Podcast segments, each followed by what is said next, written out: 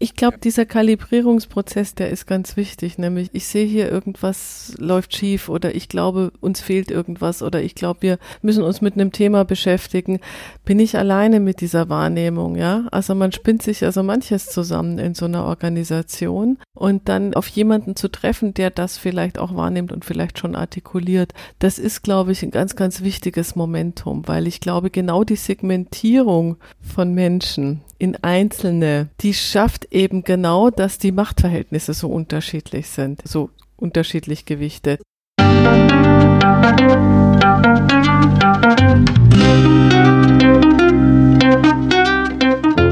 Schön, dass du wieder reinhörst. Ich begrüße dich ganz herzlich bei Ich, Wir alle, dem Podcast und Weggefährten mit Impulsen für Entwicklung. Wir bei Shortcuts laden interessante Personen ein, die uns zu den Themen Selbst, Team und Werteentwicklung inspirieren. Für mehr Informationen zum Podcast und zur aktuellen Folge schau vorbei unter www.ichwiralle.com. In den Shownotes deines Podcast-Players findest du außerdem weitere Infos zu den Gästen, den Inhalten dieser Folge und zu Shortcuts. Ich bin Maike Schäbitz, Redakteurin und präsentiere dir heute ein Gespräch zwischen Birgit und Martin Permantier und unseren Gästen Sabine und Alexander Kluge. Zentrales Thema ist ihr frisch erschienenes Buch Graswurzelinitiativen in Unternehmen, wie Veränderungen aus der Mitte entstehen und wie sie erfolgreich sein können. Sie berichten uns zunächst von ihren persönlichen Wegen und von der Entstehungsgeschichte des Buches. Und dann geben sie anhand realer Beispiele aus deutschen Industrieunternehmen wertvolle Impulse. Einerseits, wie Mitarbeiter erfolgreiche Graswurzelbewegungen starten können und wie Entscheider und Führungskräfte unterstützen können, diese Initiative und Übernahme von Verantwortung durch ihre Mitarbeiter zu beflügeln. Bevor das Gespräch beginnt, noch ein kurzer Hinweis zu unseren Angeboten. Auf ichwiralle.com slash Angebote findest du unsere aktuellen Workshops und Ausbildungen zu den Themen Selbst, Team und Werteentwicklung. Und jetzt wünsche ich dir ganz viel Inspiration und Freude beim Hören. Audio ab.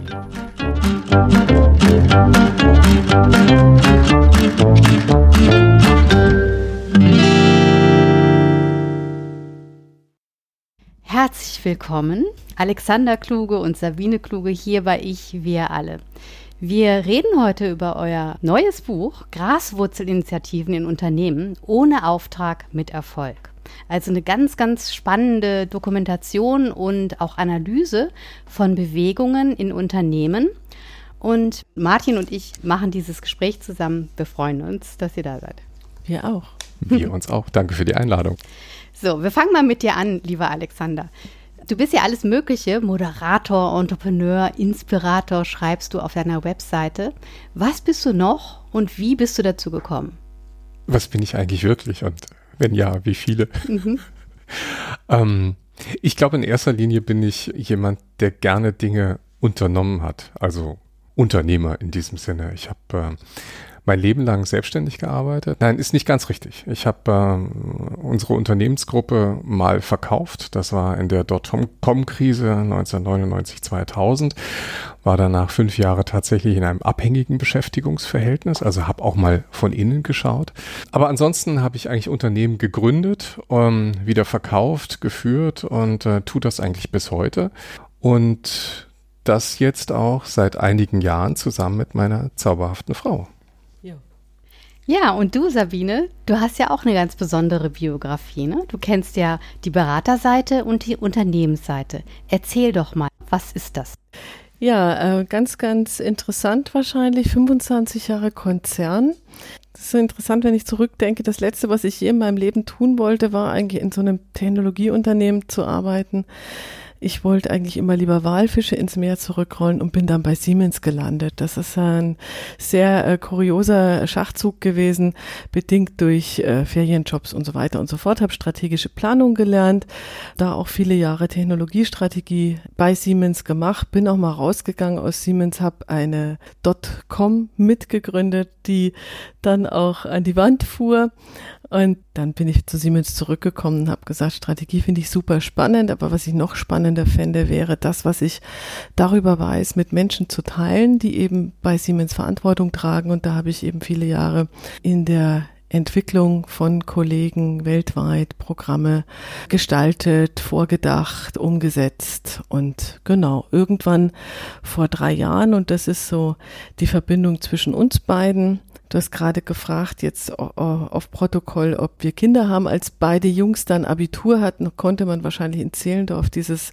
tonnenschwere Gewicht hören, das mir von der Seele gefallen ist. Und ich habe plötzlich gesagt, wow, da ist ja so viel Zeit und so viel Energie. Was machen wir denn jetzt? Äh, und zu dem Zeitpunkt ist eigentlich das, was Alexander wahnsinnig gut kann, nämlich Organisationsentwicklung, aber von der technologischen Seite her, also Geschäftsprozesse vordenken, das Ganze irgendwie in IT Empathie gießen und dann auch noch Menschen dazu bringen, so zu leben und so zu arbeiten, zusammengewachsen mit dem, was ich besonders gut kann, nämlich mit der Frage, wie lernen Menschen, wie entwickeln sich Menschen, wie verändern sie vielleicht auch Haltung, wie kann man ihnen eigentlich Lust machen, sich verändern zu wollen. Und das hat irgendwie so gut zusammengepasst und mündete letzten Endes in den kluge Konsorten, wo wir heute eigentlich auch Menschen und Unternehmen begleiten. Genau auf all diesen Wegen. Tatsächlich war die gemeinsame Klammer, muss man ja sagen. Also dieses Thema vernetzte Zusammenarbeit ist etwas, was mich eigentlich schon immer sehr getrieben hat, also sowohl von der technologischen als auch von der kulturellen Seite her. Und das traf an irgendeinem Punkt genau auch auf dein Interessengebiet. Ne? Also wo man dann sagen konnte, wir haben uns dann auch daheim am Abendbrottisch eigentlich einander genähert mhm. und haben die Themen besprochen und ähm, kam dann auch eine, eine sehr starke, also Entwicklungstrainings, auch wie, wie man die Dinge konzeptionell rüberbringt an Gruppen und an Menschen zusammen mit dem, was wir mit dem Tool-Hintergrund aus, äh, aus meiner Umgebung her kannten. Und das ist eigentlich eine sehr schöne Kombination geworden. Mhm. mhm.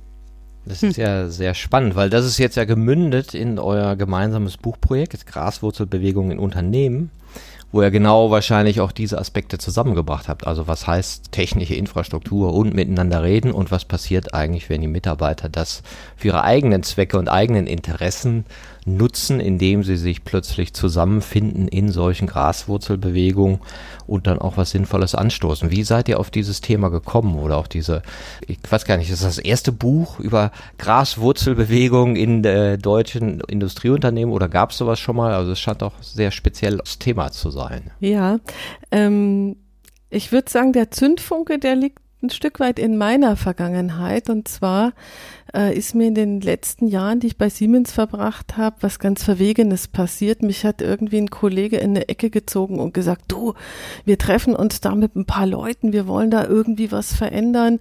Äh, wir nennen uns Grains und du veröffentlichst immer so spannende Sachen im internen sozialen Netz. Ich glaube, du würdest zu uns gut dazu passen. Willst du dir das nicht mal angucken? Und dann war ich ähm, fasziniert und gleichzeitig auch schockiert über diesen Mut der Kollegen, sich jenseits ihrer Aufgabe zusammenzutun und zu sagen, wir verändern Siemens. Ja, und äh, damals war das ein zartes Pflänzchen. Das waren irgendwie, ich sag mal, 15 Leute, die sich also wirklich auch äh, freitäglich eine Stunde irgendwie rausgeklingt haben, miteinander gelernt haben, miteinander Themen angeschaut haben und miteinander die Frage auch gestellt haben, wie können wir eigentlich unser traditionelles Kommunikationssystem Hierarchie irgendwie so aufweichen, dass da mehr Demokratie, mehr partizipative Entscheidung möglich ist. Und meine erste Berührung mit einer Graswurzel in einem Konzern, wo ich sozusagen auch Teil davon war. Mhm. Und dann habe ich irgendwann mitgekriegt, das gibt auch andere verwegene Mutige in anderen Unternehmen, die das auch machen. Und das hat uns irgendwie getriggert und fasziniert, dass diese Räume da sind. Mhm. Ich habe diese Räume vorher, so viele Jahre, die ich ja selber auch im großen Unternehmen war, so gar nicht wahrgenommen. Wahrscheinlich waren sie immer da, aber die Menschen waren vielleicht noch nicht so anspruchsvoll, was ihre Aufgabe angeht, dass sie sich getraut hätten zu sagen, das will ich hier auch realisieren. Parallel dazu haben wir, und das war dann auch wiederum die Schnittmenge, diese Freiräume geschaffen, infrastrukturell. Also indem plötzlich Räume, digitale Räume entstanden, in denen Menschen Themen besprechen konnten, ihre Follower finden konnten, also in internen hierarchiefreien Kommunikationsstrukturen mhm. plötzlich Räume schaffen, die eben nicht Berichtsweg nach oben, Befehlsweg nach unten, sondern die eben kreuz und quer gingen. Und ganz, ganz viele Dinge, die wir da schon an Freiraum geschaffen haben, ging schon in die Richtung Graswurzel. Wir konnten es eigentlich nur nicht richtig benennen. Ja, also plötzlich war dann Graswurzel da, aber wenn wir gearbeitet haben mit Multiplikatoren, haben wir beide immer viel dieses Thema eingesetzt, also Botschafter in Unternehmen ausbilden und zu Botschaftern für eine neue Struktur, neue Werte, ähm, neues Verhalten zu machen. Da haben wir die Freiräume schon geschaffen und die Gruppen quasi auch schon enabled, dass mhm. sie etwas tun können. Und das kam dann beim Nachdenken über Graswurzel zusammen und gesagt, wir kennen eigentlich noch viel mehr. Wir kennen nicht nur die Grains, wir kennen eben noch viel mehr Graswurzelinitiativen und eine davon ist natürlich auch intensiv im Buch besprochen, das Thema Working Out Loud, was eben in den meisten Unternehmen eher als Grassroot Movement ins Unternehmen kam, als dass jemand beschlossen hat, oh, wir machen jetzt ein neues Lernprogramm und das ist ein Peer-Lernprogramm und da sitzen wir nicht mehr in der Akademie, sondern das haben sich Menschen, die dafür gebrannt haben, selber ausgesucht und, und so kam es dann zu unserem Graswurzelthema. Mhm. Ja, spannend. Das zeigt ja auch so die veränderte Haltung äh, bei den Mitarbeitenden, dass die eben sagen, hey, wir wollen eigenbestimmter was machen, auch wir sind klug, auch wir haben gute Ideen und wollen die einbringen. Das Interessante fand ich auch an euren Beispielen, oder ein bisschen auch das Erschreckende, wie schwer das dann doch ist in so einer Konzernlandschaft, wo man ja denken würde, ja, die Anliegen äh, von Working Out Loud, super. Ja, in so einer kleinen Agentur würde ich sagen, hey, mach das sofort, fangt morgen an. Ja. Mhm. Warum äh, stoßen die denn so auf so Widerstände, Graswurzelbewegungen, die also eigenbestimmt sagen wollen, wir wollen uns einbringen, wir wollen was Gutes, wir wollen die Kommunikation verbessern, wir wollen uns vernetzen? Da müsste an sich jeder sagen, ey, Goldstaub. Mhm. Mitarbeiter, die sich engagieren, super, die bringen Leben mhm. in meinen äh, Konzern rein und bringen Eigeninitiative. Ja, denken unternehmerisch. Mhm. Müsste man an sich denken, klasse. Naja, da stoßen halt häufig verschiedene Reifegrade von Mitarbeitern, verschiedene Haltungselemente, über die ihr auch gerne sprecht, aufeinander. Das heißt, der Konflikt liegt dann tatsächlich darin, dass sich um so ein Anliegen, um so eine Bewegung, um jemanden, der vielleicht jetzt anfängt zu tanzen, um bei diesem berühmten Video auf YouTube mhm. mal zu bleiben, da stoßen diejenigen, die Lust haben auf diese Veränderung, plötzlich auf diejenigen, die meinen, heute noch entscheiden zu können und die das natürlich mit einer ganz anderen Haltung tun. Und wenn dann jemand sagt, oh, ich möchte gerne Working Out Loud machen, dann kann er vielleicht noch froh sein, dass es stille Duldung gibt. Aber wenn es schon schon um den Preis geht, der heißt nämlich eine Stunde pro Woche etwas zu tun, ohne dass es eine Genehmigung des Vorgesetzten gibt dann kann das schon zum Konflikt führen. Ja. Mhm. ja. Wer gibt das Budget mhm. frei für die Stunde? Das, genau, das ist, genau, das ist die Haltungsseite. Mhm. Und die andere ist ähm, vielleicht auch nochmal die Frage aufgreifend, Birgit. Ein traditionelles Unternehmen ist erstmal ein in sich komplett durchdesigntes System. Mhm. Da gibt es ein Budget, da gibt es äh, einen Plan, da gibt es Procedures, die sind sehr, sehr genau definiert. Und alles, was äh, sich der Kontrollierbarkeit dieser Procedures entzieht, also Procedures heißt, glaube ich, im Flugzeug äh, Prozesse, Prozeduren, Regeln, alles, was sich dem entzieht, ist ein Fehler im System, ist ein Fehler im Regelwerk. Du hast ja vor kurzem so einen wirklich wundervollen, also hier nochmal kleine Werbepause, wundervollen äh, Dialog auch mit der Judith Muster geführt, die das Ganze ja auch genau von der Seite auch ja. aus betrachtet. Also das ist erstmal ein Fehler. Und in einem traditionellen hierarchischen System wird ein Fehler erstmal ausgespuckt. Der wird erstmal bekämpft, ja. Ganz egal, ob das der Organisation auf den ersten, zweiten, dritten Blick nützt. Erstmal ist das irgendwie eine Abweichung, die müssen wir erstmal glätten. Und dann braucht es einen Dialog, um irgendwann zu sagen, das ist ja eigentlich gar kein Fehler. Vielleicht müssen wir die Regeln ändern. Hm? Das ist interessant, was du jetzt erwähnst. Du hast das ja auch aus der Perspektive der Akteurin kennengelernt, wie das Immunsystem dann vielleicht ja doch angesprungen ist. Mhm. Das heißt also, du hast erstmal gemerkt, huch, da passiert ja was ganz Interessantes, auch Geheimnisvolles und dann ist es ja auch weitergegangen. Wie hast du das denn zu spüren bekommen?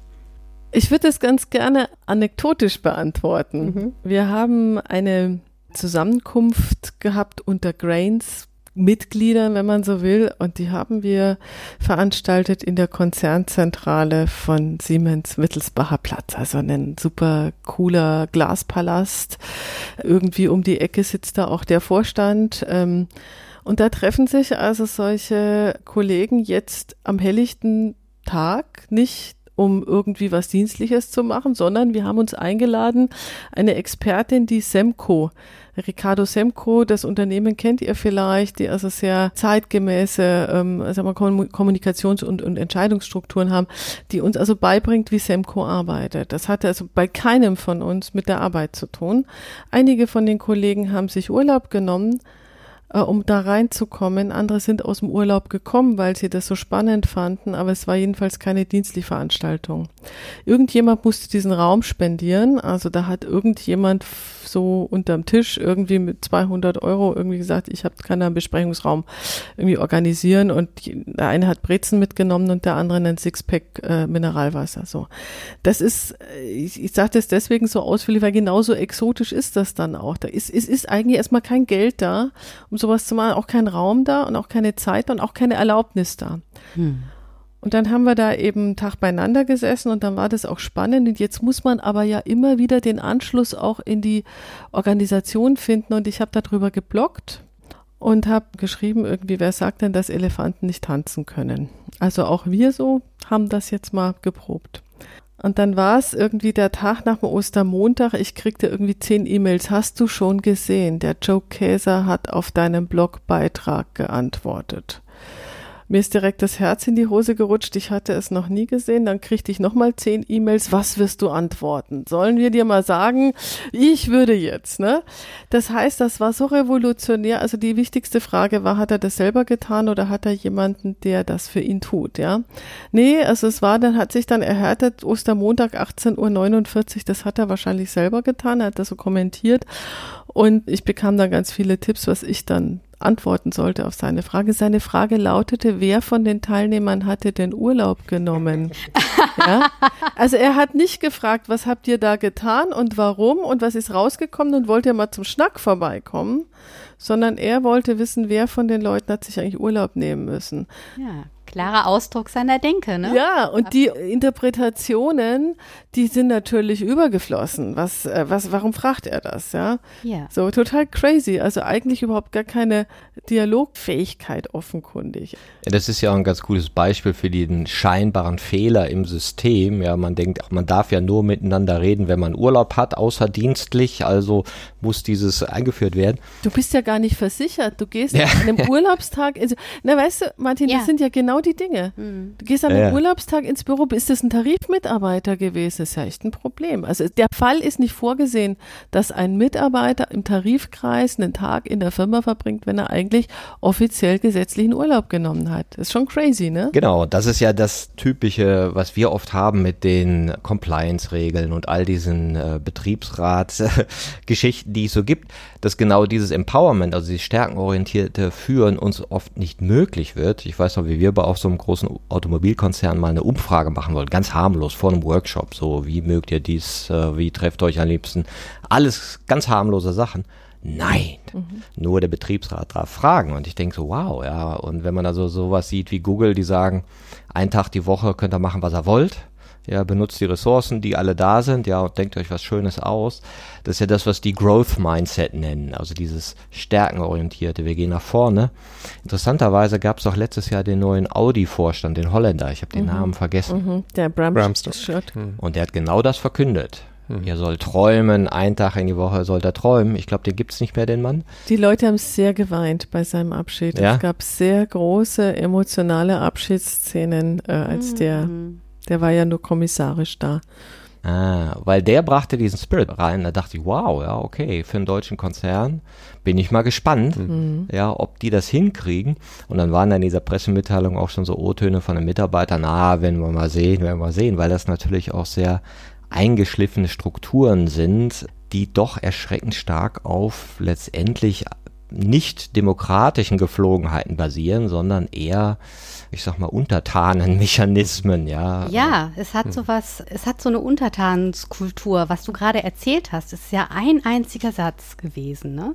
Dass der so eine Wirkung hat oder dass überhaupt jemand, der einen solchen Konzern führt, mit wenigen Worten so viel Wirkung auslösen kann. Ne? My whisper is a shout, so mhm. ungefähr. Ne? Ja, und auch welche Bedeutung das für den ja. Einzelnen hat. Ne? Also, dass das bereits bei Sabine, die mit mir Ostermontag irgendwas anderes vorhatte, als im Intranet irgendwie nochmal mhm. zu schauen, ob jemand kommentiert hat, dann Telefon klingelt und die E-Mails eingehen, zeigt, welche Bedeutung das, also auch welche Bedeutung wir dem beimessen, genau. also die Mitarbeiter dem beimessen, dass jetzt jemand, der ganz oben in der Hierarchie ist, ganz unten kommentiert. Und diese Wirkung ähm, ist zum einen nicht zu unterschätzen, ja, aber zum ja. anderen ist es auch erschreckend, weil das zeigt natürlich genau diese, diese große Distanz zwischen den Führenden und den, ich sage jetzt mal in Anführungsstrichen, Geführten. Und äh, weil du es auch gerade erwähnt hast, Martin, ähm, das Thema mit der erstarrten Struktur und dem, wie wir auch in diesen erstarrten Strukturen mit Veränderungen umgehen müssen, insbesondere auch Thema Betriebsrat. Wir haben ja gerade in unserem Podcast auch den Carsten von Bruch gehabt, von Bosch. Diese Geschichte haben wir auch in unserem Buch erzählt, der selber auch Betriebsrat war, zeigt, dass wir ja auch nach unten hin reformbedürftig sind. Eigentlich wollen wir nicht von unten reden, aber aus der Mitte heraus, also da, wo die klassische Vertretung der Arbeitnehmerinteressen sitzt, es nicht unbedingt so ist, dass da jemand Juhu schreit, nur weil wir progressiv plötzlich eine Graswurzel in der Ecke blühen haben. Das ist ja für die auch eine Unregelmäßigkeit. Weil sie sind ja eigentlich die Interessenvertreter aus der Mitte. Mhm. Und in diesem Geflecht haben wir plötzlich mehrere Fronten teilweise, die offen sind, die auch manchmal sehr, sehr verhärtet sind. Das macht den Akteuren noch schwieriger. Ja, und das ist nämlich genau der Punkt. Es ist ja wirklich nicht einfach, so eine Graswurzelbewegung anzustoßen und sie auch am Laufen zu halten. Ne? Und ihr habt ja einige Beispiele beschrieben in eurem Buch. Vielleicht erzählt ihr mal so ein bisschen was, dass die Hörer auch ein Gefühl dafür bekommen, was ist denn jetzt eigentlich eine Graswurzelbewegung? Wann kann man die eigentlich so nennen? Und wie muss man idealerweise vorgehen, um sowas anzustoßen? Ja, nach dem Patentrezept haben wir ja auch gesucht. Ja. ähm, wie backe ich mir eine, eine Graswurzel? Also ich glaube, wenn wir, wenn wir eins sagen können, dann, äh, wir haben ja so einen Lebenszyklus in unserem Buch beschrieben. Also es ist quasi ein Lebenszyklus, der heißt, es muss irgendwie ein, ein, ein bisschen Freiraum geben, ein bisschen fruchtbare Erde. Es muss jemanden geben, der eine Idee hat und dir im Sinne von dem Tänzer, der auf die Wiese geht, der auch anfängt zu tanzen. Und derjenige, der anfängt zu tanzen, und das war für uns eigentlich auch sehr lehrreich, ist eben nicht der Organisationsrebell, also der, der losrennt, Regeln bricht und sichtbar ein Che Guevara der Organisation wird, sondern das sind eher Menschen, die, ähm, würde mal sagen, eine kooperative Idee haben von, ich möchte hier Dinge anders machen und ganz langsam, immer unterhalb der Sichtbarkeit anfangen, Menschen um sich zu scharen mit ihrer Idee. Wie es gerade Sabine auch beschrieben hat. Ne? Also organisatorisch heißt das mit kleinem oder keinem Budget Menschen um sich scharen, die Idee immer wieder, immer wieder repetitiv äh, an den Mann versuchen zu bringen und an die Frau und immer mehr Follower zu gewinnen. Und erst dann, und das ist wahrscheinlich auch eine der, der Lehren, die man durchaus aus den meisten Beispielen ziehen kann, erst dann den Kopf aus der Grasnarbe zu stecken, wenn man, wenn schon genügend Rasen da ist. Also im Sinne der Graswurzel Wurzel ähm, nicht gleich wieder die ganze Wurzel ausgerissen wird. Also vorsichtig Breite erreichen, dann Durchschlagskraft erreichen, eben über Plattformen. Eine wesentliche Erkenntnis auch aus fast allen Projekten, die wir gesehen haben, dass diese Idee, also sowohl eine technologische Plattform, die da ist, zu nutzen, um Fahrt aufzunehmen, aber eben auch mit den Menschen gemeinsam dann diese Idee als, als Gruppe voranzubringen, dass das ein wesentlicher Erfolgsfaktor mhm. ist. Also wer keine Plattform hat, den gelingt das nicht. Ja, das kann ich mir gut vorstellen, weil ich muss mich ja ein bisschen sicher fühlen. Ich muss ganz ja die genau. Resonanzen genau. austesten. Ganz genau. Ganz das kann genau. ich ja am ehesten und ungefährlichsten in so einer Social Media Plattform. Absolut, ganz genau. Ja. Ganz und das genau. kann intern, das kann extern passieren. Manche haben ja intern gar nicht solche Plattformen, die organisieren sich dann halt anders. Aber es braucht sie, um schnell schneller Umdrehungen zu kriegen und um schneller Gleichgesinnte zu finden. Mhm. Aber ähm, ich glaube, ja? dieser, dieser Kalibrierungsprozess, den du gerade nochmal angerissen hast, Birgit, der ist ganz wichtig. Nämlich, ich sehe hier irgendwas läuft mhm. schief mhm. oder ich glaube, uns fehlt irgendwas oder ich glaube, wir müssen uns mit einem Thema beschäftigen. Bin ich alleine mit dieser Wahrnehmung, ja? Also man spinnt sich also manches zusammen in so einer Organisation und dann irgendwo jemanden zu treffen, der oder auf jemanden zu treffen, der das vielleicht auch wahrnimmt und vielleicht schon artikuliert.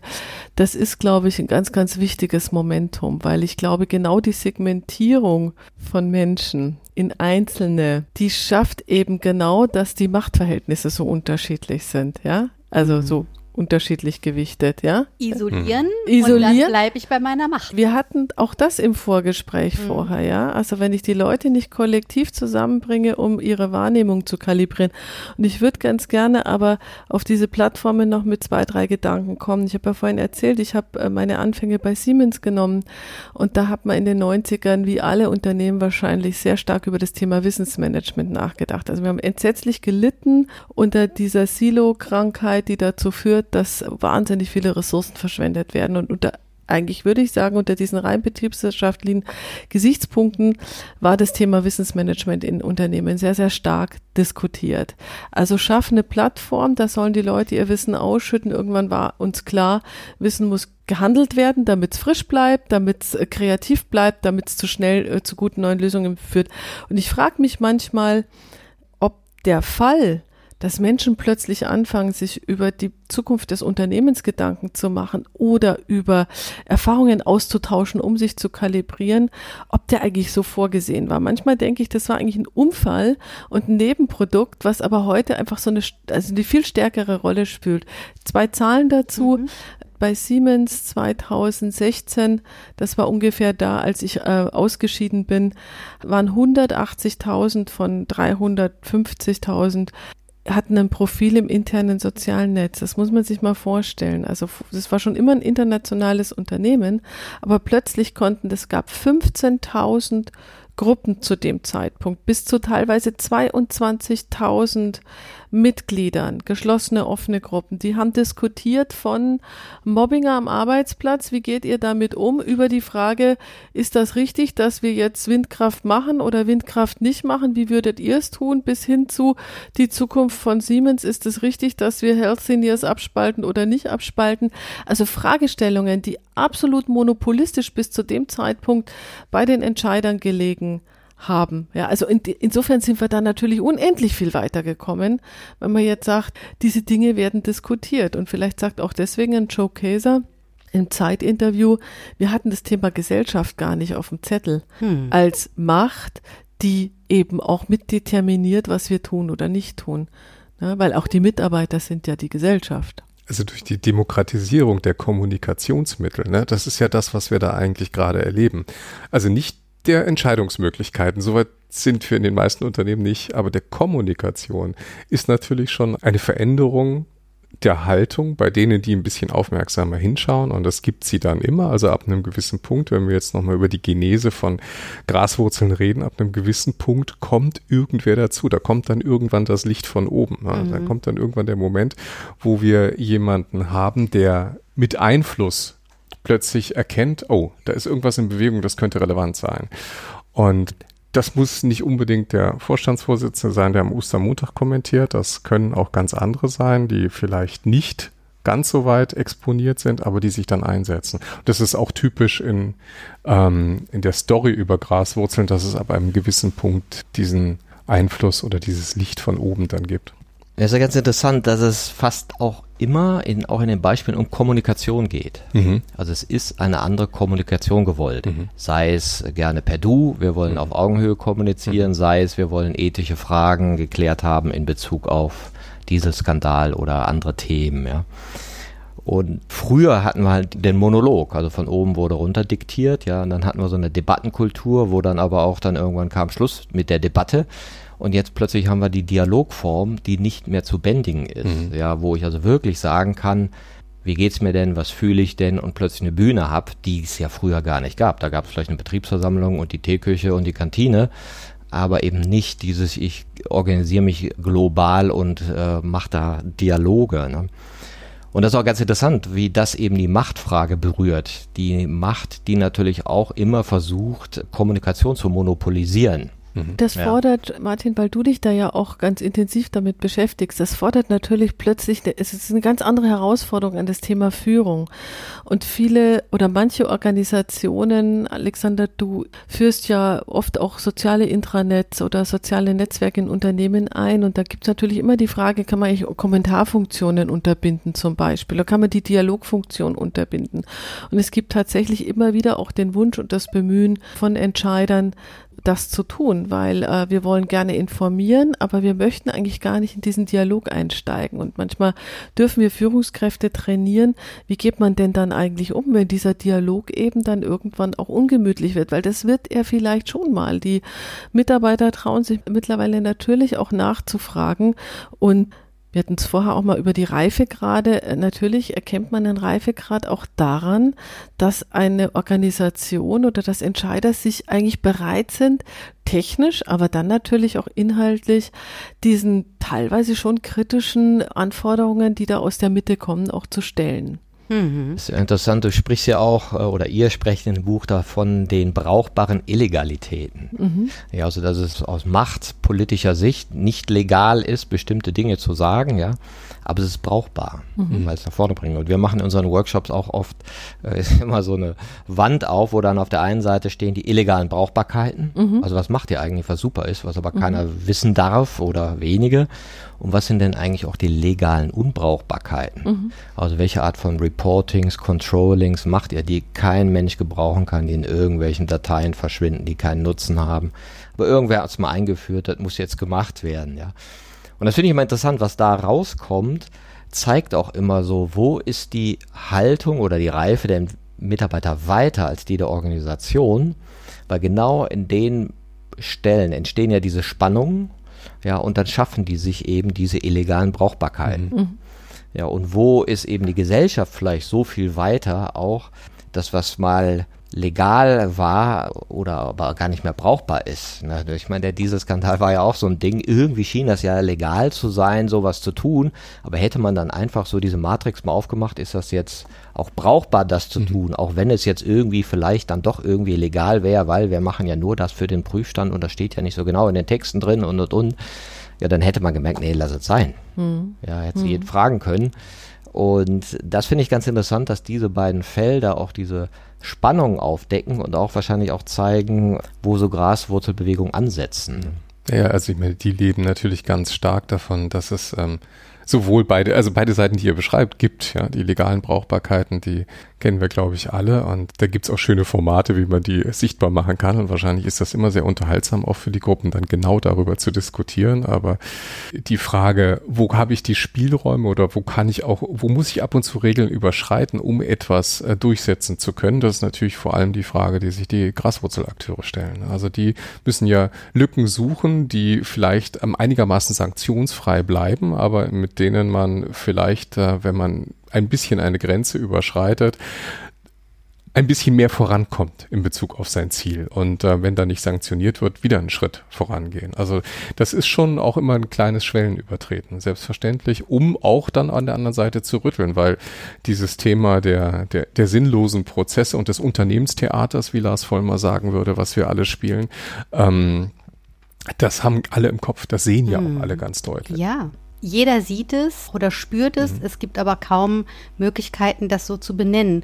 Gleichzeitig habt ihr ja auch beschrieben, dass die Unternehmen enorm davon profitieren. Das ist ja wie so eine, ja, Verjüngungskur für so ein Unternehmen, mhm. oder nicht? Mhm. Also, ja, du schwankst mhm. ein wenig, es ist es vielleicht, und aber auch nicht. Erzähl mal, was ist da gerade in deinem Kopf? Ja, ich ähm, ich denke schon gerade auch an Widerstände, die äh, die Kollegen da erleiden. Die, ähm, ich denke gerade an die beiden Kollegen, die wir von Audi auch porträtiert haben. Also die Geschichte würde ich ganz gerne erzählen, weil sie mich persönlich ganz besonders berührt, äh, nämlich ähm, Stichwort Dieselskandal, könnte wahrscheinlich irgendein anderer Skandal sein, hat sich unter anderem Luft gemacht äh, durch eine große Facebook-Gruppe, wo sich Kunden und äh, Mitarbeiter von Audi abklatschen und im Grunde das Bashing des Unternehmens nicht aufhört. Jetzt äh, kennt es vielleicht jeder. Ich darf sagen, dass meine Familie doof ist. Ihr dürft es nicht sagen. Das heißt, natürlich für jeden Audi-Mitarbeiter, der ist da in Sippenhaft. Du bist plötzlich im Kreuzfeuer des Rampenlichtes und da gibt es diese beiden Werksmitarbeiter, Schichtarbeiter, die irgendwie gesagt haben, wir finden das irgendwie total panne, dass hier über unser Unternehmen eigentlich so völlig unkontrolliert diskutiert wird. Und die haben eben angefangen, diesen Dialog zu leiten, also wie Community Manager in der Freizeit äh, Leute sozusagen zu lotsen auf eine, auf eine Plattform, wo sie versuchen, Konstruktivität in diesen Dialog reinzukriegen. Und Ihr habt das vorher auch mal so ein bisschen erwähnt, gesagt, Mensch, es muss ja eigentlich, eigentlich müssen alle Türen auffliegen bei Audi und man müsste jetzt zu den zwei Jungs sagen, ihr seid die Helden. Mhm. Super cool, was ihr eigentlich für das Image unseres Unternehmens tut. Und ähm, es ist tatsächlich in dem Fall nach wie vor eine große Frage von Widerständen, von dezidierten Aufgaben. Wer ist denn eigentlich dafür verantwortlich für die Kommunikation? Können das eigentlich zwei solche Leute sein? Jetzt sind die nämlich genau in diesem Graubereich. Ja, die sind nämlich irgendwie ist das illegal, aber irgendwie ist es auch legal. Die machen das in ihrer Freizeit und die versuchen ehrlich gesagt den Ruf ihres Unternehmens zu retten. Und ähm, vergleichbare Geschichten, also das ist eine Geschichte, die wir erzählt haben. Wir haben viele Geschichten auch nicht erzählt, wo wir unter logischen Gesichtspunkten sagen würden, was für eine tolle Kraft, was für eine tolle Geschichte und wo die Leute aber also wirklich zerrieben werden, mhm. weil äh, Zuständigkeiten, weil Prozesse, weil irgendwas, was unkontrolliert ist, weil you name it. Ja, das, auch wieder ne? Kommunikationsmonopol. Ne? Also wir reden mhm. schon wieder über Kommunikation, mhm. weil es ist natürlich so, dass sich jemand in der internen oder externen Kommunikation verantwortlich fühlt für dieses Bild nach außen. Und wenn wir jetzt plötzlich wollen, dass es nicht einen Pressesprecher, sondern tausend Pressesprecher gibt, also die Leute, die nach außen sichtbar werden, die sich wirklich engagieren für ihre Brand und wir sehen das ja heute, ja, aber es ist noch für viele sehr, sehr neu und auch in diesem Fall ist das halt sehr, sehr neu und ein Abwägungsprozess. Wie weit nähern die sich eigentlich einander an. Und ähm, da kann relativ lange eine, eine Graswurzel existieren und, und trotzdem totgeschwiegen werden. Obwohl das so ein positiver Effekt ist. Also in diesem Fall geht es ja wirklich auch um ein wirklich für das Unternehmen positives Engagement, während sich das Unternehmen ja angegriffen gefühlt hat, wie wir gesehen haben im, im Beispiel von Bosch, weil da eben kritische Ingenieure auch die Prozesse und die Handlung des Managements hinterfragt haben. Da ging es dann also wirklich an die Substanz. Na, ihr beiden habt jetzt auch totales Glück, weil ihr lebt ja jetzt in einem Boomjahr der Graswurzelbewegung. Ist das so? ja, weil diese ja, wir leben ja eh in dieser Graswurzelblase. Ähm, genau, diese, ja. diese ganze Kontrolliererei, ja, war ja plötzlich zack Mitte März mal eben vorbei. Mhm. Ja, wo plötzlich äh, all das, was vorher kontrolliert werden oder wo man glaubte, das kontrollieren zu müssen, hey, ihr dürft nur einen Tag Homeoffice im Monat haben, zack, so, jetzt macht mal. Eigenbestimmt, souverän, mhm. selbstgeführt, organisiert euch selber, ja. Und wunderbar, es hat geklappt. Mhm. Und mit den Unternehmern, mit denen ich gesprochen habe, die haben alle gesagt, und ich glaube, es gab keine Ausnahme, die haben gesagt, es gab immer ein paar Pappenheimer, aber die haben gesagt, im Großen und Ganzen waren sie alle positiv überrascht. Und wenn ich da gefragt habe, was waren die größten Vorbehalte, die ihr losgelassen habt während der Corona-Krise, dann haben sie gesagt, dass das nicht geht. Also, dass ich den Mitarbeiter, ich vertraue den jetzt ganz anders. Und das finde ich total spannend, dass dann plötzlich sowas passiert ist, was ja vorher, meine, wenn wir in Unternehmen waren, die beraten haben, war immer dieses Thema Homeoffice und dann immer das Top-Management, nö, wollen wir nicht, ne, ich kenne doch den da hinten und der, der, der macht dann bestimmt zu Hause nichts, ja, aber die zehn anderen, die vielleicht mhm. doch, ja. Und dass dieser Blick einfach verstellt war. Man konnte es nicht sehen, das mhm. Potenzial der Mitarbeiter. Und jetzt kommt die Krise und du merkst, wow, Mhm. Es geht. Mhm. Und jetzt wird es ja spannend. Ja. Was ist das neue Normal? Der Scheideweg. Ja. Ich wollte ganz gerne erstmal auf deine Äußerung trotzdem noch, äh, wir haben Glück, dass jetzt das Jahr der Graswurzelinitiativen ist. Das, äh, da gucken wir beide uns natürlich tief in die Augen. Machen wir mal kurz, denn natürlich schmoddert dieses Buchmanuskript schon seit ich glaube, zweieinhalb Jahren bei uns, äh, wie so eine Eisenkugel haben wir die immer mit uns mitgeschleppt, so, oh, wir müssten da jetzt mal dran arbeiten. Und tatsächlich ähm, ist es jetzt zufällig fertig geworden. Also unter schlechteren Bedingungen hätte es wahrscheinlich vielleicht noch zehn Jahre gedauert, aber irgendwie kommt jetzt genau gerade das Buch raus, äh, wo tatsächlich auch das Thema, ich sag mal, autonome Gruppen, die sich selber Aufträge geben, die sich selber auf die Fahne schreiben, das Unternehmen vorwärts zu bringen, anscheinend Raum bekommt. Und du hast vorhin gesagt, Martin, völlig zu Recht, naja, das gibt ja immer die Möglichkeit, äh, man kann ja auch irgendwie kündigen. Ja, also wenn es dir hier nicht gefällt, kündigst du eben. Und tatsächlich aus der Tradition komme ich selber. Ich habe vor 30 Jahren angefangen, in der Industrie zu arbeiten. Und da hat man noch gelernt, also die haben hier das Hausrecht, das sind hier die Regeln, ne? hier sind, hier ist die Hausordnung. Und wenn dir was nicht gefällt, dann also das war, das hat nie jemand sagen müssen. Es war immer völlig klar. Ich habe hier einen Job und die haben das Hausrecht. Und dass sich das gerade umkehrt und dass Menschen sagen, das ist hier auch mein Unternehmen und ich möchte das auch so mitgestalten, äh, wie ich es für richtig halte unter Wertegesichtspunkt. Das ist schon, das ist schon auch eine sehr demokratiesozialisierte Gesellschaft, die wir mittlerweile auch haben. Ja, ja da hat Joe Keser ja recht gehabt. Ne? Wir müssen die Gesellschaft nämlich mitdenken. Richtig. Und wir sind ja eben auch zum Beispiel Eltern. Wir wollen ja eine enkeltaugliche Zukunft für unsere Enkel. Mhm. Ne? Mhm. Und das mhm. ist, ähm, wo können wir es gestalten? Nur in Unternehmen letztlich, ne? weil da verbringen wir unsere Hauptzeit. Also Wobei, muss es dort mhm. geschehen. Das, das Thema, ich meine, das Thema Graswurzel, wenn, wenn, wenn man das betrachtet, also wir haben ja das Thema Graswurzelinitiative nicht erfunden, aber wir haben es uns jetzt in Unternehmen genauer angeschaut. Es ist ja ein gesellschaftliches Phänomen. Es ist ja eigentlich eines, was betrachtet wird, wenn man heute äh, Literatur sucht zu, zu Graswurzelthemen, da geht es meistens um gesellschaftliches Engagement. Und äh, es geht um gesellschaftliche Themen, wo Menschen Themen laut und sichtbar machen und Menschen hinter sich sammeln. Und der Effekt, der ist, also das finde ich persönlich ganz spannend, dass diese damit auch gesellschaftliche Themen ins Unternehmen reingetragen werden. Also wenn simpelsten Dinge sind natürlich Diversity-Themen, sind Themen, die, die wir heute ähm, vielleicht auch gerade ökologisches Gleichgewicht, wir haben das Bosch-Thema mit dem, mit dem Dieselskandal, da sind ja ganz andere Themen plötzlich, die auch für die Menschen relevant sind. Und ich glaube schon, dass da viele Learnings auch aus der Organisation von Gruppen, die etwas bewirken wollen außerhalb von Unternehmen, also in der Gesellschaft, jetzt adaptiert werden für Themen in der Organisation. Das ähm, ist, glaube ich, etwas, was wir auch, also ist zumindest unsere Beobachtung und unsere These in den nächsten Jahren noch stärker sehen werden in Bezug auf Demokratiesozialisierung von, von jungen Leuten, die sich ja auch, die auch nicht mehr so tolerant sind. Ich meine, die kommen ins Unternehmen rein, wenn ihnen was nicht passt, dann gehen sie halt auch wirklich. Und ja, relativ schnell, ja, das über die Generation, wenn man mal mit so alten Personalern redet oder so lang gedienten Top-Führungskräften, die sagen auch, na früher, der, wer ins Unternehmen kam, der blieb da halt. Natürlich blieb man zwei, drei Jahre. Ne? Und dann äh, war es so vor 10, 15 Jahren. Ja, oder so lange. Ja, ja. Genau. Und wenn, äh, dann sank diese Quote und dann sagte er, und er hat uns neulich gerade einer erzählt, der erzählte uns dann halt die Geschichte, und dann habe ich irgendwie den neuen Auszubildenden gesagt, sie müssen nach der Veranstaltung die Stühle umstellen. Da haben die gesagt, nee. Und äh, als er dann gesagt hat, das macht ihr jetzt, aber bitte ist er am nächsten Tag nicht wiedergekommen. Also es gehört nicht zu meinen Aufgaben. Gehört nicht zu meinen Aufgaben, ja? genau. Ja, genau, Martin, ja. du wolltest aber eigentlich, glaube ich, auch nochmal reinleuchten in die Frage, was passiert denn eigentlich nach Post-Corona?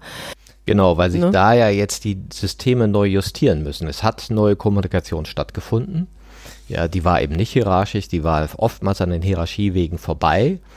Ja, und ich habe jetzt von ein paar Mitarbeitern aus dem großen Konzern gehört, dass das Top-Management äh, nervös wird. Jetzt sollen die aber mal alle wiederkommen. Ja, ja.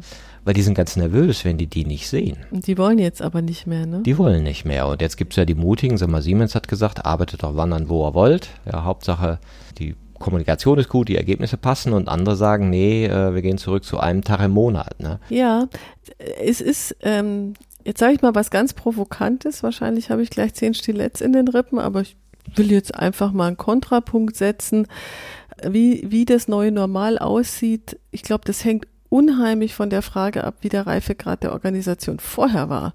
Und weil du Siemens ansprichst, Martin, das Unternehmen hat ungefähr 2006 das erste Flexible Office Experiment gemacht, 2009 mehr oder weniger in dem administrativen Bereich, zumindest in der Zentrale mehr oder weniger flächendeckend Flexible Offices eingesetzt.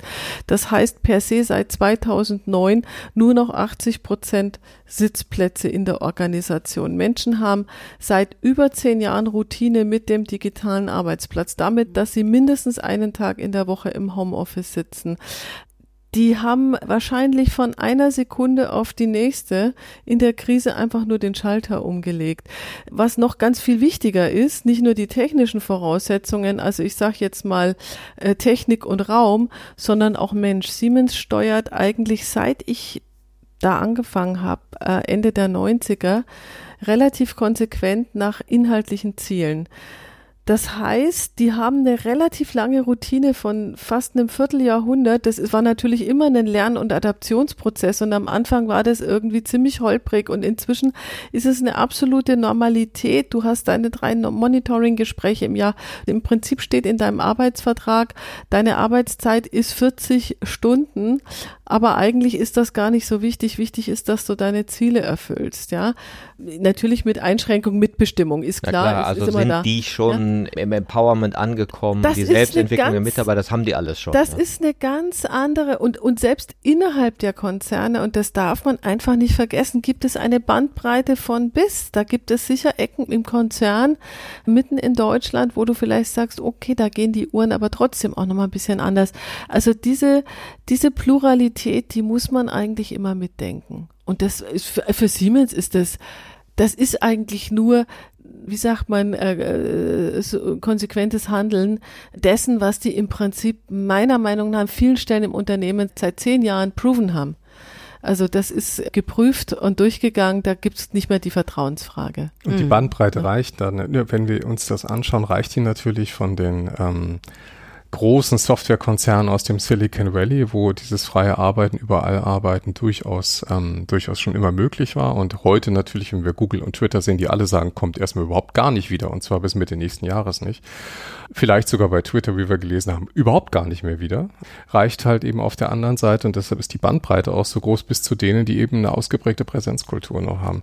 Es gab ja nicht vorher ein Normal und deshalb wird es auch nicht jetzt ein Next Normal geben. Ähm, aber ich glaube, der Trend wird wahrscheinlich schon in der Umkehrung liegen. Also die Frage ist jetzt nicht mehr, wann darf ich mal Homeoffice machen, sondern wann komme ich mal wieder ins Büro. Also das beobachten wir schon bei den Mitarbeitern schon auch. Die freuen sich wieder, sich zu sehen.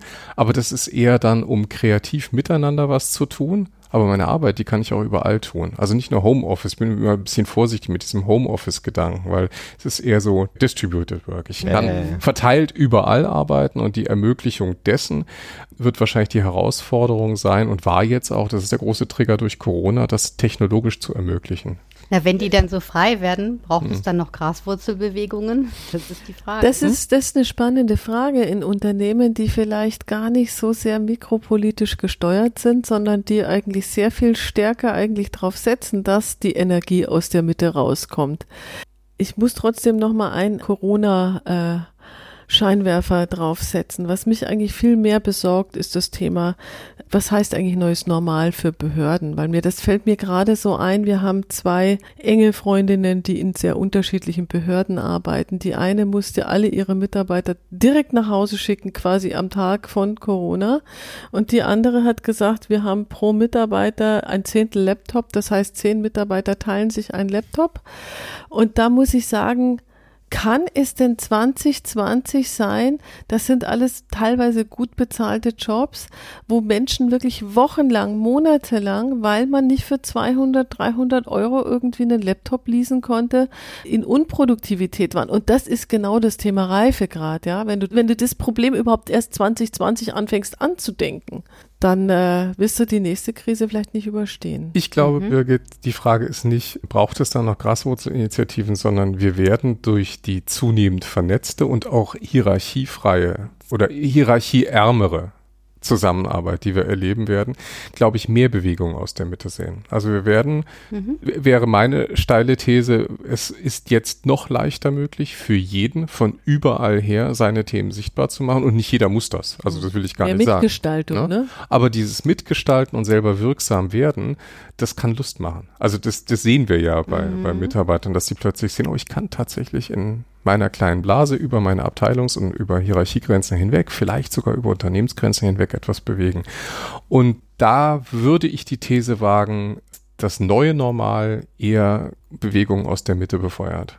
Jetzt mal eine äh Orakelfrage. Ja. Welche Themen glaubst du werden denn so aufgegriffen werden in nächster Zeit? Was könntest du dir denn vorstellen, was so Mitarbeiter, jetzt mal unabhängig davon, welche Organisation das ist, was ist denn noch so in der Luft für dich, wo du denkst, ah, da sind so ein paar Bewegungen, könnte ich mir vorstellen, dass die entstehen? Ich glaube, Gestaltung vom Portfolio die ähm, Mitarbeiter wollen, glaube ich, wirklich auch ihr Unternehmen unter Werte-Gesichtspunkten gestalten. Jetzt habe ich verstanden, dass ihr hier in eurem Unternehmen ja auch die Verbindung herstellt zwischen Wert, Produkt und dem Mensch, der dahinter steht. Und ich glaube, diese Verbindung, die wird noch viel enger werden und die wird noch sehr viel stärker eingefordert werden. Unser Produkt, das muss nachhaltig sein. Unser Produkt muss einen gesellschaftlichen Zweck erfüllen. Ansonsten äh, suchen wir uns irgendwie ein anderes Feld. Und da wird, glaube ich, viel mehr äh, noch der, der Drang danach sein, mitzugestalten und mitzuentscheiden. Mhm. Identifikation auch aus der Mitte. Ne? Also ja. wir, wir haben ja jetzt sehr häufig immer dieses wirkliche Buzzword Purpose um die Ohren gehauen bekommen und das sieht ja leider, leider doch häufig so aus, dass der Purpose-Berater ins Unternehmen kommt und dann wird halt der Purpose entwickelt und verkündet und angewandt und implementiert. Mhm. Und das ist natürlich genau das nicht, was eigentlich diese Diskussion ausmacht rund um die, um das, was treibt uns eigentlich wirklich an. Und ich glaube, das Thema der, der neuen Zusammenarbeit, was wir jetzt gesehen haben, auch auf so einer Ebene, wie Menschen sich zusammentun, unabhängig von Hierarchie und äh, von Abteilungszugehörigkeit, der wird uns ermöglichen, dass wir eigentlich den wirklichen, also wenn wir über Purpose reden, den wirklichen Sinn herausarbeiten können, weil es ist eigentlich der, den alle Mitarbeiter tragen und den ja. sie auch sichtbar machen können. Ja. Interessante, was du auch sagtest als Beispiel, wie man mit Werten umgeht. Ich hatte auch mal den Fall, dass einer sagte, hatten wir einen Workshop angesetzt, naja, ich möchte hier aber auch, dass heute Nachmittag was rauskommt, dass wir dann mal beschließen, was unsere Werte sind, mhm. die dann auf Plakate drucken, aufhängen und dann hat sich jeder dran zu halten. Und auf Kaffeetassen drucken, wie Günter Dück sagen würde. Und ja. das Interessante ist, ich denke auch, die, die Werte, die sind ja an sich auch nur ein Vehikel. Was machen die denn, ja? Die machen, dass wir emotionale Aspekte, die vorher im Zynismus begraben waren, plötzlich kommunizierbar sind. Mhm ja, dass du ja vorher denkst, oh Gott, was machen wir eigentlich als Unternehmen, was produzieren wir eigentlich? Und jetzt fängt dich das an mehr zu berühren, du fühlst es mehr, du denkst, oh, Klimawandel ist vielleicht doch nicht Fantasy, hm, ja, hm, Bäume sterben ja wirklich, ne?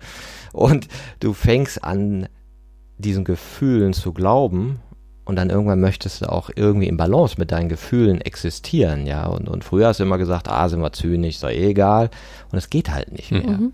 Und ich glaube, dass es eben sozusagen die Menschen mehr fühlen und dem auch Ausdruck geben wollen, während mhm. man früher einfach nicht so reflektiert war. Mhm. Ja, und jetzt kommst du dazu. Ne? Und da ist Werte ist so ein Vehikel, um Gemeinsamkeiten zu mhm. etablieren. Mhm. Aber letztendlich geht es auch darum, über so Vehikel emotionalere Kommunikation zu ermöglichen. Dass dann einer sagen kann, bist du wirklich sicher, dass wir dieses und jenes Produkt mhm. herstellen sollten oder sollen wir nochmal drüber nachdenken? Mhm. Und damit reden wir über Wirksamkeit. Ne? Also mhm. nochmal dieses Thema Wirksamkeit ist, glaube ich, so entscheidend, weil Ihr hattet ja auch diesen wunderbaren Podcast mit der Judith Muster und ähm, wir hatten mit ihr ein sehr schönes Gespräch im letzten November und da hat sie auch nochmal den Luhmann von 1964 rausgekramt und gesagt, also solange wir hier uns zwar irgendwie finden können und Gemeinschaftssinn entwickeln, aber eigentlich nur bedauern, wie schlimm alles ist, ist das nur eine Entlastungsklicke.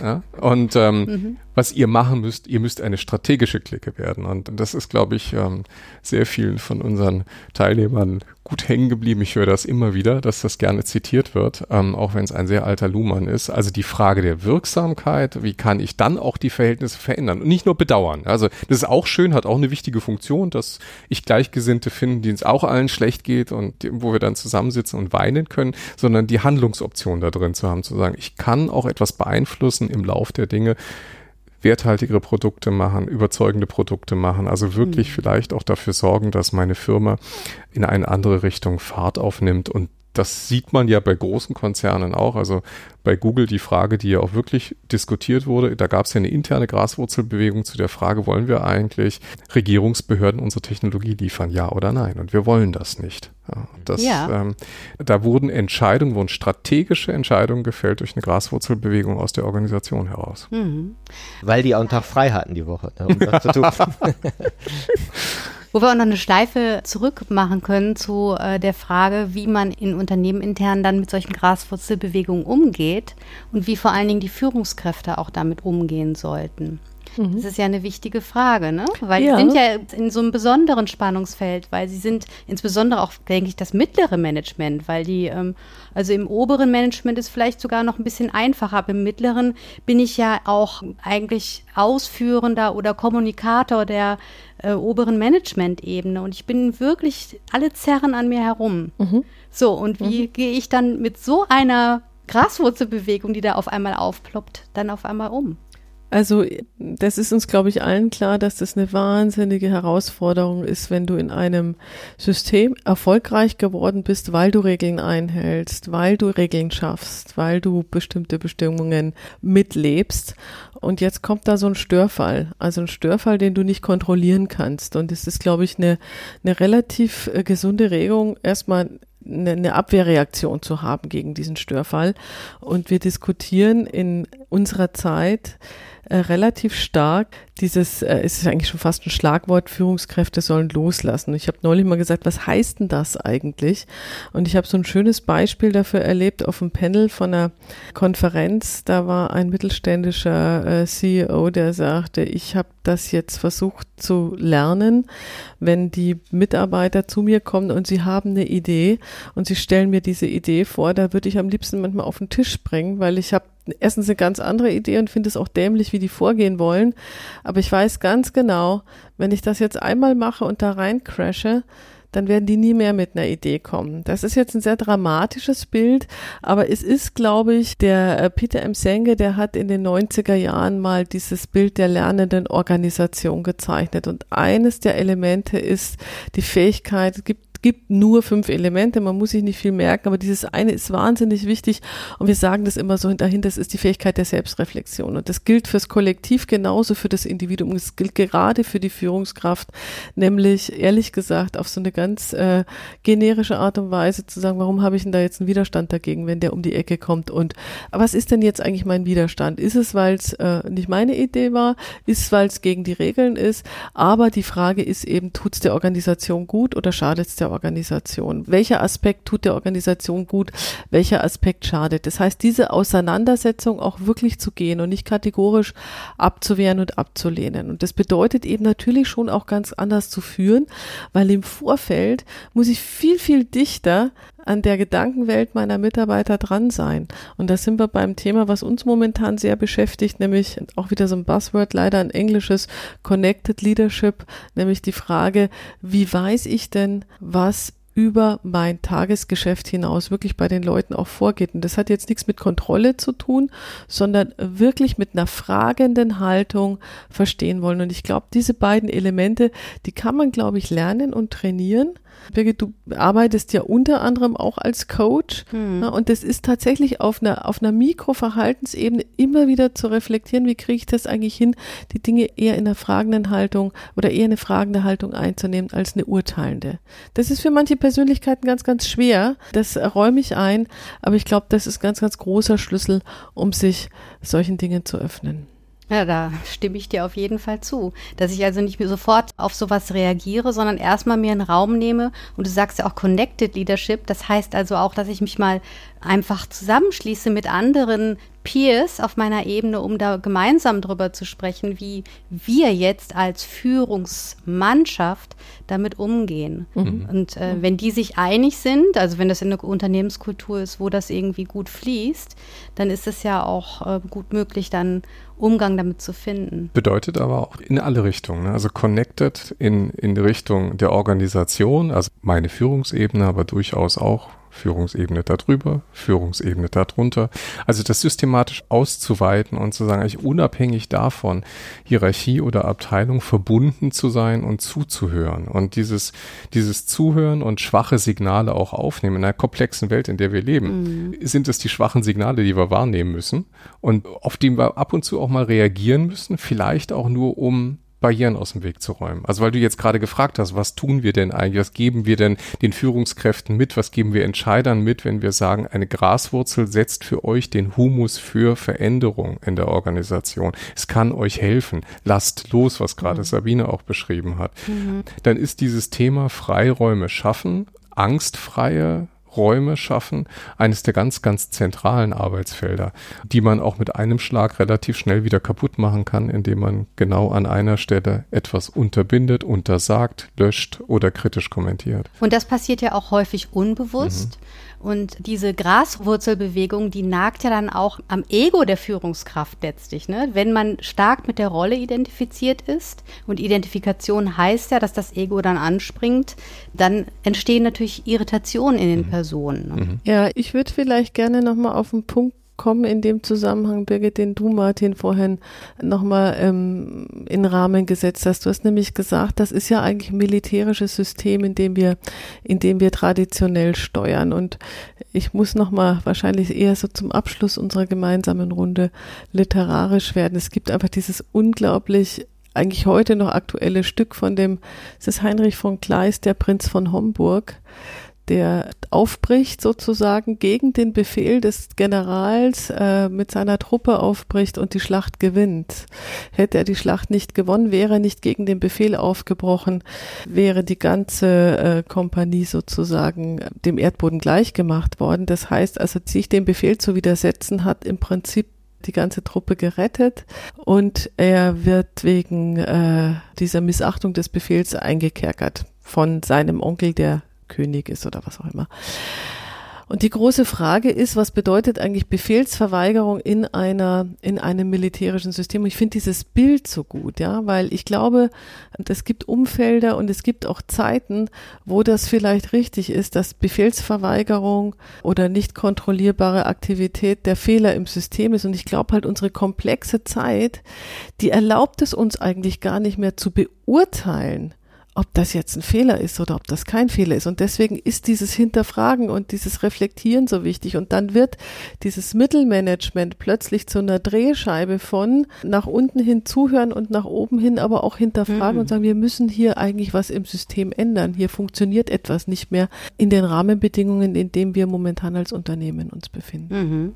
Wir brauchen also dann auch noch Fähigkeit oder müssen die Fähigkeit entwickeln, in die Organisation hineinzulauschen und dann entsprechend mit den Resonanzen zu gehen. Mhm. Sensorik, ja, also das mhm. ist etwas, ähm, was wir auch, als wir mit dem Dr. Sattelberger zusammensaßen, besprochen hatten. Das Thema ist, diese Sensorik zu entwickeln. Ne? Ob wir es jetzt Connected Leadership nennen, weil wir verbunden sind in allen Richtungen oder zuhören. Es ist ein Sensorsystem. Ne? Also mhm. da wirklich Vibrationen wahrzunehmen.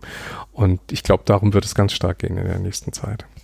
Sabine, du hast auch im Vorgespräch was ganz Schönes gesagt, wo du meintest, dass manche Manager sagen, Mensch, hier ist kein Leben in dem Laden. Mhm. Ja, und dann, okay, wo du mal meintest, ja, welche Art von Lebendigkeit wollen wir denn? Und das Leben ist eben nicht etwas, was starren Prozessen langläuft, die sich nicht verändern und die kontrollierbar sind, sondern das Leben ist ja genau diese Vielheit. Mhm. Und äh, das finde ich auch ein sehr schönes Beispiel, mhm. dass letztendlich so Graswurzelbewegungen ja auch eine Form der Lebendigkeit eines Unternehmens sind. Mhm. Unbedingt, ja, unbedingt. Da, wo, wie sagte der Randy Pausch in seiner Last Lecture, ja, mhm. hat er gesagt, der war auf dem Sportplatz, wurde immer zusammengepfiffen vom Trainer und er hat so viele Tränen vergossen und irgendwann hat irgendjemand zu ihm gesagt, äh, bist du sauer, tut's dir weh, bist du traurig, aber sei froh, dass der dich noch rannimmt, weil wenn er es nicht mehr tut, dann hat er dich aufgegeben. Wenn es ganz ruhig wird, dann haben die Leute eigentlich resigniert. Mhm. Also insofern muss man eigentlich jede dieser Bewegungen eigentlich hegen und pflegen und ihr Raum geben und dann wird es irgendwann auch eine schöne Blumenwiese. Möge es gehört werden in all den deutschen Unternehmen. Mhm. Vielen Dank, dass ihr da wart, Alexander und Sabine. Es war wirklich ein sehr schönes Gespräch und wir haben eine Menge gelernt darüber, wie Graswurzelbewegungen laufen können und was sie auch verhindern kann und dass es sich lohnt, eine zu starten. Ja, vielen Dank für die Einladung. Hat uns auch sehr viel Spaß gemacht. Ja, herzlichen Dank für das schöne Gespräch. Das haben wir auch sehr genossen. Ich danke auch für den Austausch. Und bis bald.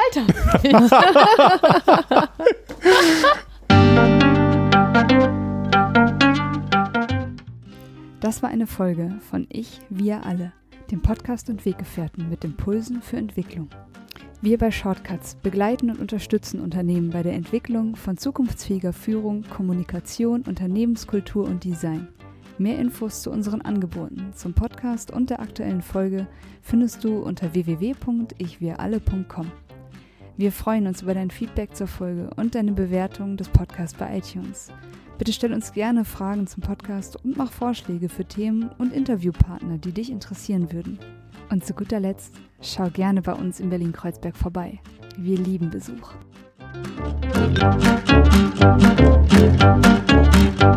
Musik